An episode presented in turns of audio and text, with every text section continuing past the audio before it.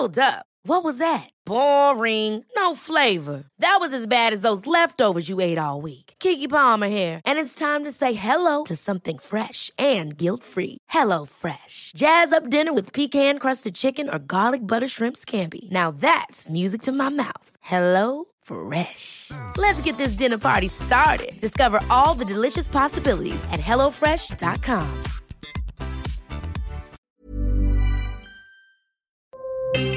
Escucha y comparte las breves del coronavirus de México y el mundo.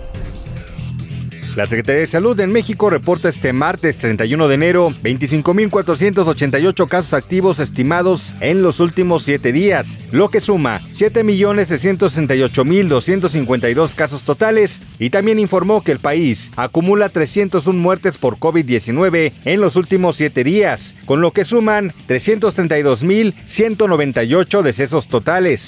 A nivel internacional, el conteo de la Universidad Johns Hopkins de los Estados Unidos reporta este martes 31 de enero más de 670 millones 685 mil contagios del nuevo coronavirus y se ha alcanzado la cifra de más de 6 millones 832 mil muertes.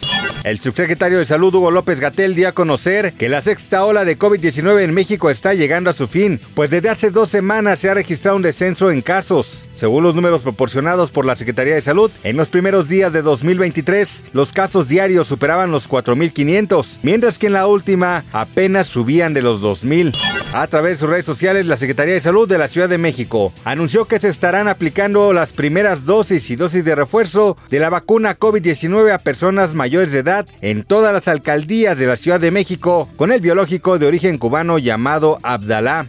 De acuerdo con datos de la Asociación Mexicana de Instituciones de Seguros, la pandemia por COVID-19 se convirtió en el siniestro más costoso en México. Desde que inició la emergencia sanitaria, las aseguradoras fueron uno de los actores más relevantes al impedir que hubiera una crisis fuerte en la economía de miles de familias mexicanas que cuentan con una póliza de gastos médicos o de vida. La Cámara de Representantes estadounidense bajo control republicano aprobó un proyecto de ley destinado a finalizar la emergencia sanitaria por COVID-19. La Oficina de Gestión y Presupuestos de la Casa Blanca anunció que Estados Unidos dejará de considerar al virus como una emergencia nacional a partir del próximo 11 de mayo, tras lo cual pasará a ser tratado como una enfermedad endémica.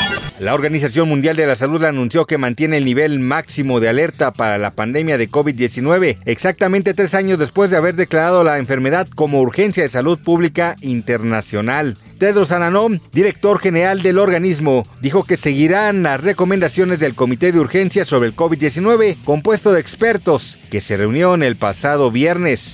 Altos funcionarios de la Comisión Nacional de Salud de China dieron a conocer que la epidemia de COVID-19 entró en un periodo de baja infección. Los nuevos casos disminuyen constantemente, destacando la efectividad del trabajo de prevención después de que el país rebajó la gestión del virus de clase A a B al finalizar el periodo de vacaciones. La farmacéutica Pfizer Inc. pronosticó una caída más pronunciada de lo esperado en las ventas de su vacuna y píldoras contra el COVID-19 en 2023, intensificando las preocupaciones de los inversores sobre la demanda de estos productos a medida que los gobiernos reducen los pedidos. Una nueva investigación de la Asociación Americana del Corazón comprobó que la variante Omicron sí tiene consecuencias cardíacas. El estudio comparó los datos de personas que han hospitalizadas a consecuencia de Omicron y de la primera cepa de COVID-19 con los datos de ecocardiografías realizadas en los primeros meses de la pandemia y posteriores a la llegada de Omicron, las cuales evaluaba los ventrículos izquierdo y derecho. El resultado fue que las personas que se contagiaron de Omicron tenían menos daño a los ventrículos del corazón que quienes se contagiaron de alguna variante anterior de COVID. Una nueva investigación de la Universidad de Ciencias y Salud de Oregón encontró que la inmunidad contra el COVID-19 incrementa cuando se dejan pasar el promedio de 400 días entre las dosis de vacunas de refuerzo. Para más información del coronavirus, visita elheraldodemexico.com.mx y nuestras redes sociales. Ever catch yourself eating the same flavorless dinner three days in a row? Dreaming of something better? Well, HelloFresh is your guilt-free dream come true, baby. It's me, Kiki Palmer.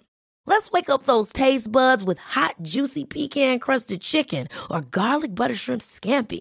Mm. Hello Fresh. Stop dreaming of all the delicious possibilities and dig in at HelloFresh.com. Let's get this dinner party started.